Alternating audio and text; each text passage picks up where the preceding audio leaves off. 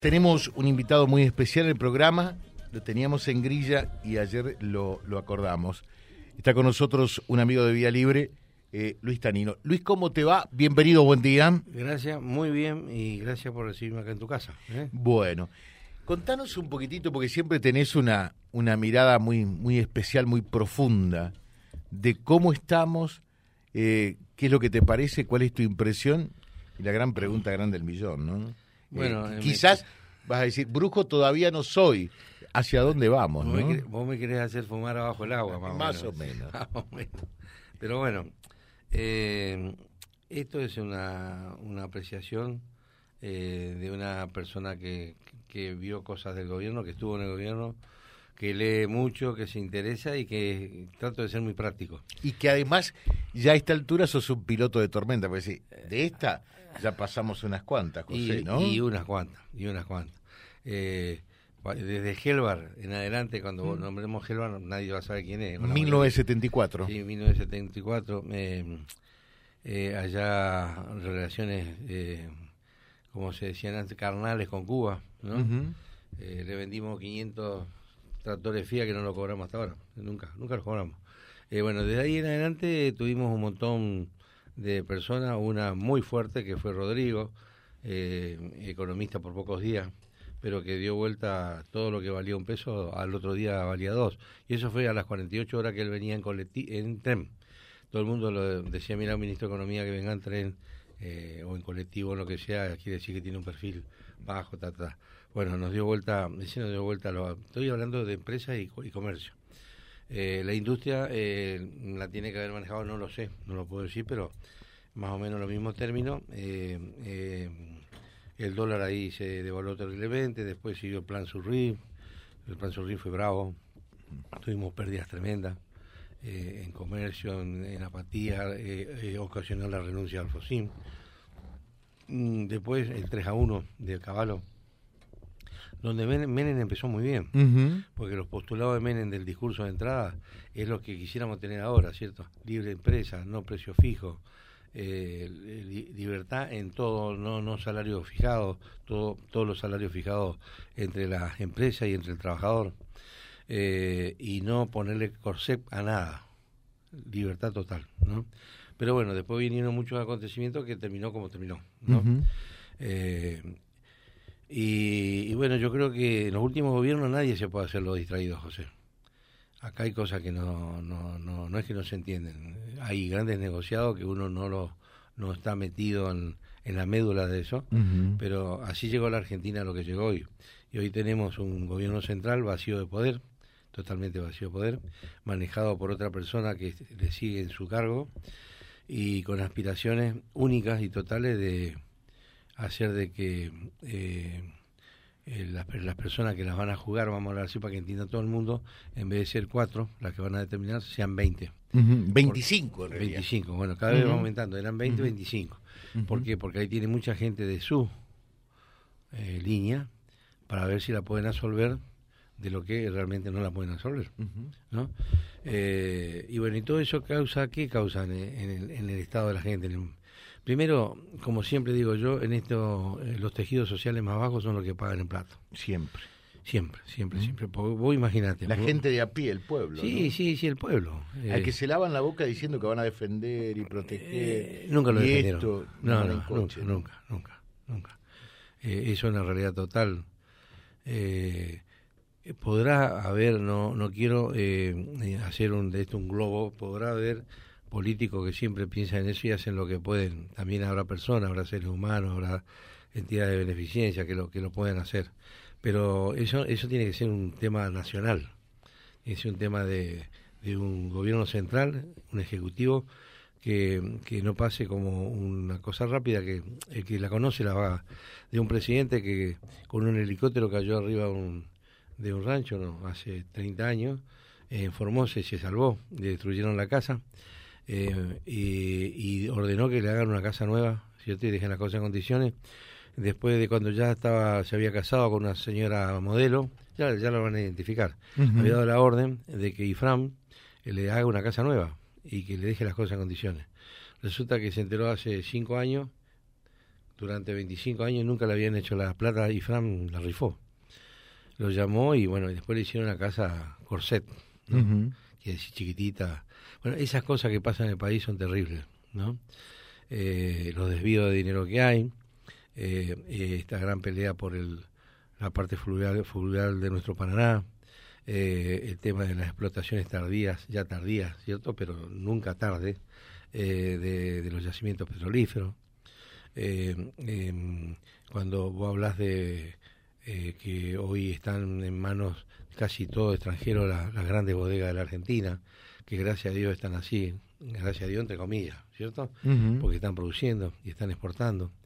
Eh, el, corset hacia la parte productiva, más productiva de cosas genuinas del, país, como ser la parte agropecuaria. Y así podemos seguir nombrando algo que parece que está hecho eh, adrede para que esto no avance, ¿no? Y mientras tanto... Ahora te eh, pregunto en lo personal. Sí. Es decir, ¿cómo, cómo, cómo, cómo, te sentís con, con esta situación y demás, lo que está pasando? Eh, que yo siempre lo digo, ¿no? Eh, me hace acordar a, un amigo pescador que le decía, che, vamos a pescar el, el sábado, pero mi hijo, hoy es jueves, no sé lo que voy a hacer mañana, y vos me estás diciendo el sábado. y en la Argentina más o menos lo mismo, ¿no? ¿Vos sabés lo que va a pasar mañana? Es un día a día. Es un día a día. Es un día a día. Eso, mm. eso crea mucho desconcierto. claro. ¿Cierto? claro. Bueno, nosotros, yo te voy a hablar de nuestra empresa. Eh, de las dos empresas te voy a hablar. Te voy a hablar primero de la parte del sector de, de, insumos eh, de, equipamiento del hogar, ¿cierto? Eh, tanino. En Tanino, Dante Tanino Hogar. Eh, nosotros siempre, y siempre lo hemos hecho y lo hacemos ahora, nosotros jamás vamos a cerrar. Nosotros vamos a seguir vendiendo, eh, por supuesto, vamos a ir actualizando los precios de los que nos van vendiendo, de, hecho, porque, ¿cierto? No somos entidad de beneficencia, pero vamos vendiendo, no en las ventas son claras, especificadas, no hay letra chica, eh, y estamos muy entusiasmados en seguir vendiendo. Tal es así que te comento una cosa que quizás vos no la conozcas. Nosotros en estas horas, en estos, días, estamos abriendo otro salón de mueblería en Villocampo. Ah, mira. Porque la gente necesitaba espacio. Ah, mira, qué bueno. Sí, sí, Un, salón de 300 metros cuadrados, ¿no? Porque nos dábamos cuenta que hacía falta. O sea, tenemos optimismo en nuestra gente y en la zona, ¿no? Eh, y no hay otra de seguir eh, eh, siendo muy, digamos, muy dinámico eh, y de ir para adelante como te caracteriza a vos siempre. Tal cual, tal cual. Eh, y si algo tenemos duda, eh, tenemos conexión y ejecutividad rápida con una persona en Buenos Aires y, con un grupo de empleados, ¿cierto? Algunos de... Estaba no me quiero cambiar de opinión, pero estaba leyendo que el 60% de los empleados de 4 o 5 años cambian de cambian de, puesto de lugar, se van a trabajar a otro lado. Pues yo tengo la suerte de tener eh, un grupo de empleados que hace muchos años que me acompaña, que es suerte y no es suerte porque se jubilan y hay que hacerlos reemplazar, que con ellos discutimos todas estas cosas y tenemos una experiencia eh, importante sobre estos hechos, ¿no? Eh, sabemos lo que tenemos, cómo tenemos que actuar en, en, partidos como estos. no dejamos vender nunca, em, de hecho los precios los vamos actualizando. Eh, seguimos siempre fiando, porque si uno nos sigue dando cuotas y cuotas eh, en convenio con los bancos, indudablemente eh, la gente no puede comprar. ¿no? Y ahora, José, estamos en un estado de esta inflación, ¿sabes? ¿Qué quiere decir eso para la gente? Para la gente común. Estamos en un estado que los precios van subiendo como tiro, o sea, como decían antes, van por el ascensor los precios y los sueldos van por una escalera. y esta escalera es lenta, ¿no? Así que eh, tenemos que facilitar las cosas, porque además hay una realidad total. Yo, yo como empresa no puedo cortar el, la, línea de pago de cuota, porque yo tengo compromiso. La empresa tiene compromiso y hay que cumplir con los compromisos. O sea que tenés que seguir vendiendo, sí o sí. Pero sí, una empresa de 60, 65 años eh, ya la tiene toda conocida y tenemos tenemos sí la suerte que ese reconocimiento está en las empresas y somos uno, creo que uno de los quizás 100 80 empresarios de todo el país que siguen recibiendo mercadería sin problema, con los precios actuales. ¿no? Ahora, te pregunto, ¿seguís recibiendo mercadería y, te fijan precios? Porque muchos por allí dicen, sí, nos dicen, llévate Luis todo lo que quieras, pero te cobro eh, después. ¿Eso no ocurre en, eh, tu rubro? No, nosotros no lo aceptamos eso. No lo aceptamos porque, eh, en primer lugar, el, precio ya se sabe. O sea, hoy hoy los precios están subiendo entre un 2 y un 20%. Todos los precios. ¿no? Todos los precios. Eh, sí, sí, en general. hablo de artículo hogar. ¿eh? En alimento por ahí puede ser un poco más. Eh, ahora, esta madrugada, acabo de leer un artículo que me, me hace reír porque yo una vez los cargué por Venezuela. va a faltar papel higiénico. Sí, sí. Es una cosa de loco. ¿no? Sí. hay problemas con las papeleras, ¿no? Como es, y, pero yo creo que la gente también eh, por ahí compra eh, compra de más porque no sabe lo que le espera después. Entonces por ahí necesita cuatro o cinco artículos, pero compra diez. ¿no? Bueno, todo eso se va haciendo un cuello de botella y, hace una eh, implosión, digamos, ¿no? Algo para adentro que nos joroba así. Vos hablas de esta inflación, para que la gente sepa, esta inflación es de repente inflación con recesión.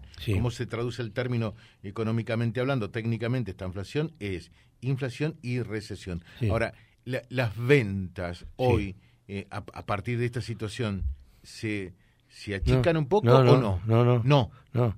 Porque en realidad el que tiene la posibilidad, no, no eh, tiene el, efectivo o, tiene la posibilidad de endeudarse en crédito, la recomendación es hágalo.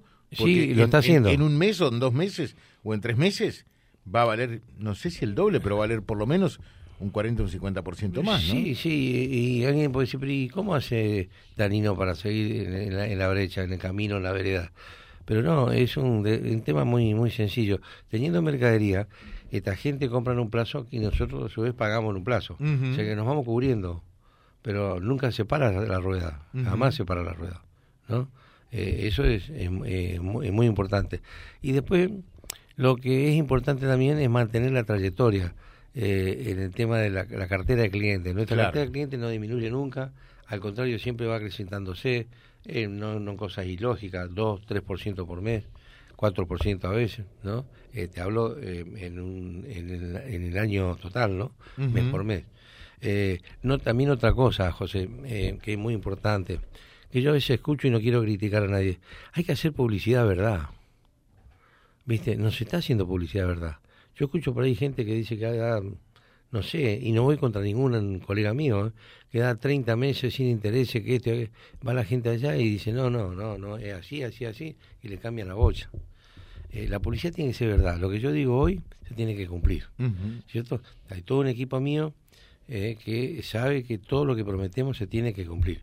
Y si en el momento que vendimos algo o que estamos por facturar vino un aumento escandaloso, por decir así, ahora, ahora no hay eso. Eh, escandaloso le llaman los 30-40%, eh, del 10-15%, respetar lo que ya estuviste hablando y cerrar y punto, y punto, bancátela. Pero ¿eh? claro, porque de alguna manera están los depósitos, y en los depósitos que hay mercadería, y la mercadería te está respaldando para que vos hagas esa pirueta. Sí, sí, sí. Esa es la realidad. Eh, todo, todo lo que nos cuenten después de, de historias de de que nos fundimos, que esto, aquello, me refiero a los... Nadie, todo, todo ganamos nuestra plata en un momento. Y bueno, por ahí hay momentos donde esa plata hay que usarla como el agua. que se llama de vaca flaca, ¿no? Claro. El momento de vacas gordas que hay que aprovecharlo. Exacto. Eh, y este quizás... Para, para mantener la vaca flaca. ¿eh? Sí, sí, sí. De vaca flaca. Eh, ya también acá, saludos para Luis, dice, es una gran persona, siempre compramos desde hace décadas, allí nunca tuvimos eh, dificultades, aunque el país no le vaya bien. Eh, otro eh, dice, muchas veces los empresarios y comerciantes se quejan, pero muchos, no todos, aumentan los precios por las dudas. Aumenta el dólar, aumentan. Baja, pero no bajan. y en Navidad aumentan el precio, por ejemplo, de los juguetes. Eh, esto debería reverse. Pregúntale qué piensa Luis al respecto. Eh, bien, bien, bien la pregunta.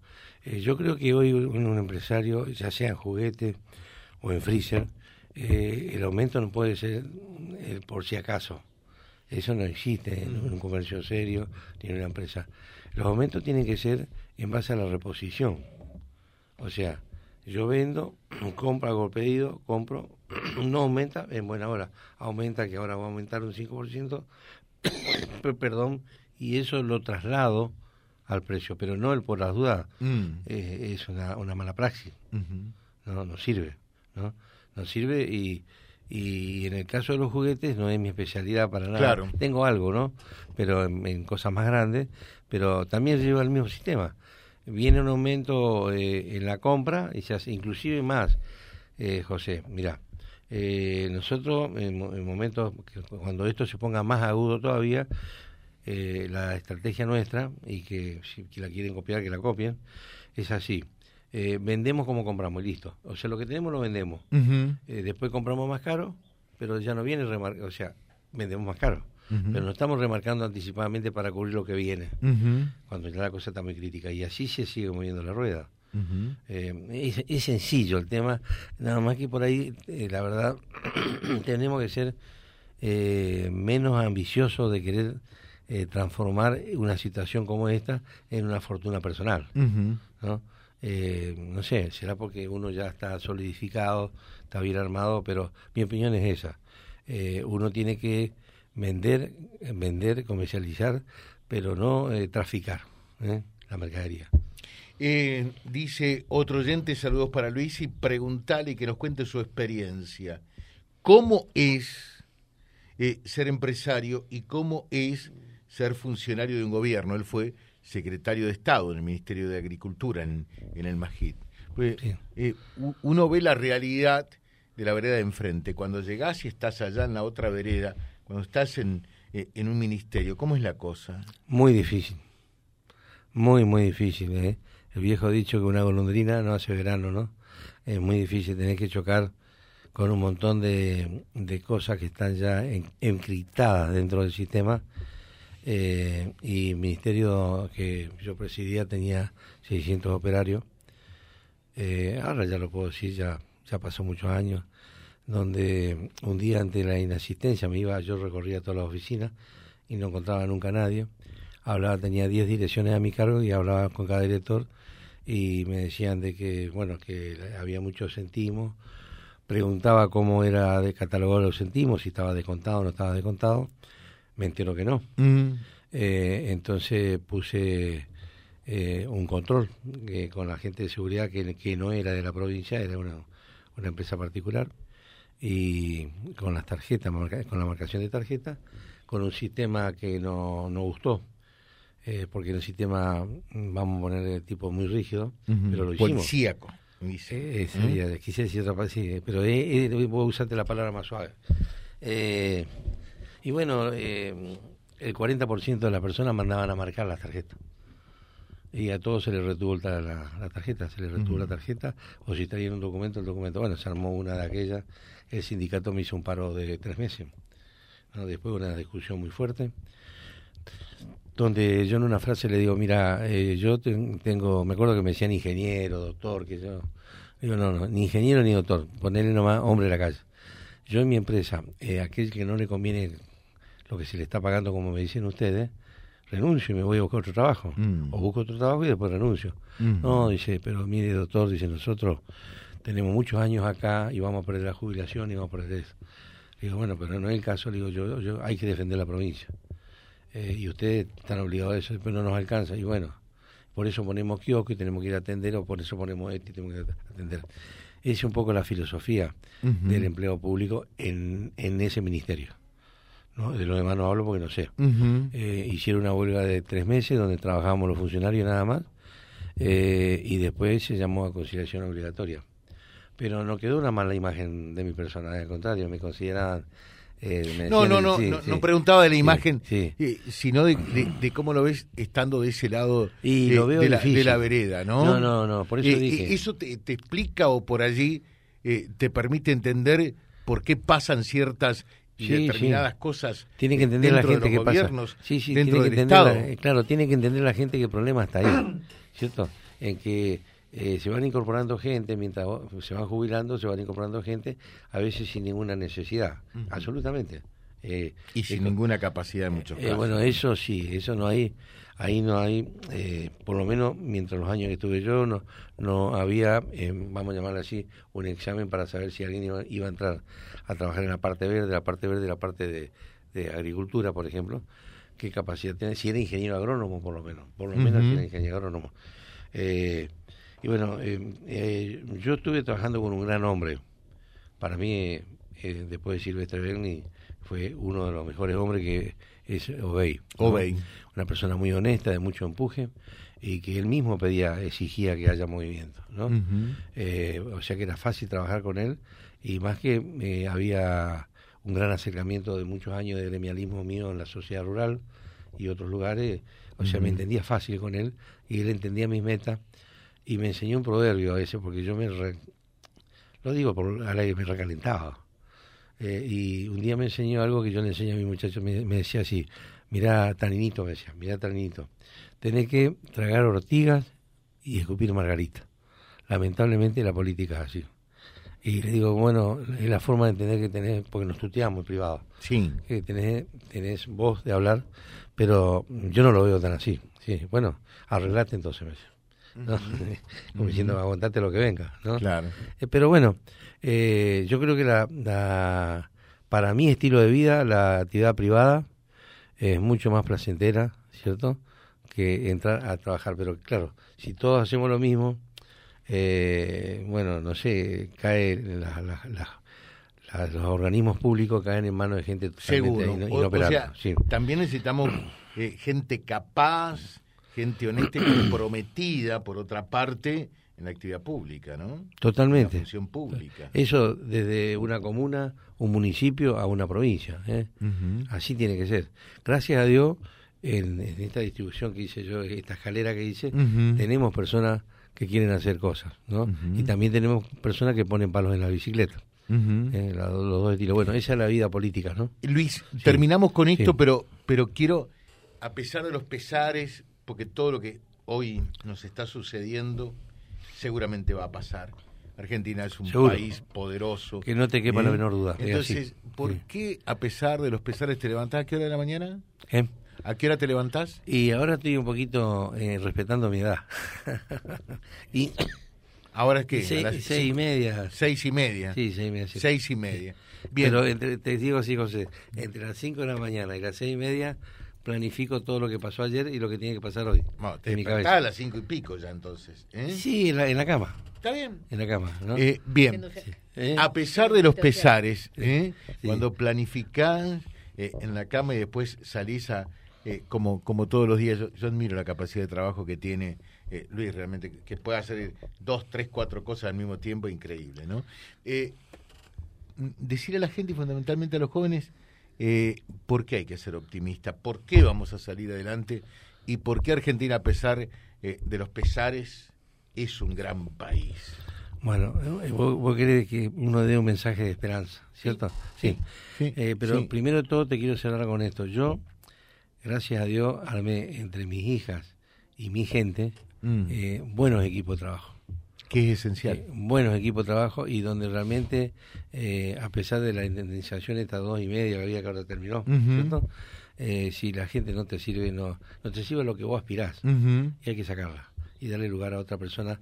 Casi siempre cuando entra otra persona, entra una persona que increíblemente de más capacidad.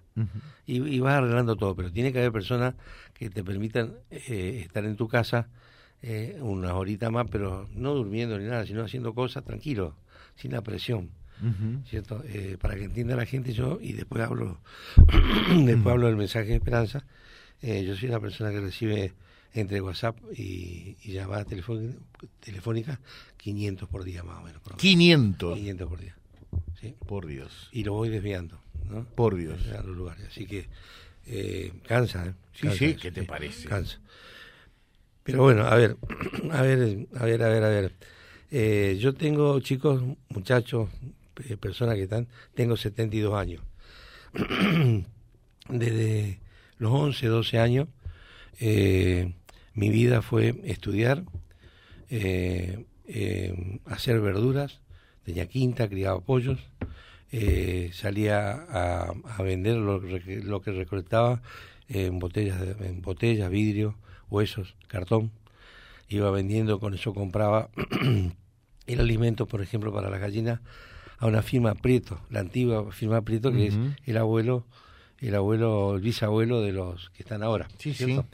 Eh, así transcurría mi vida, eh, pero siempre con objetivos claros.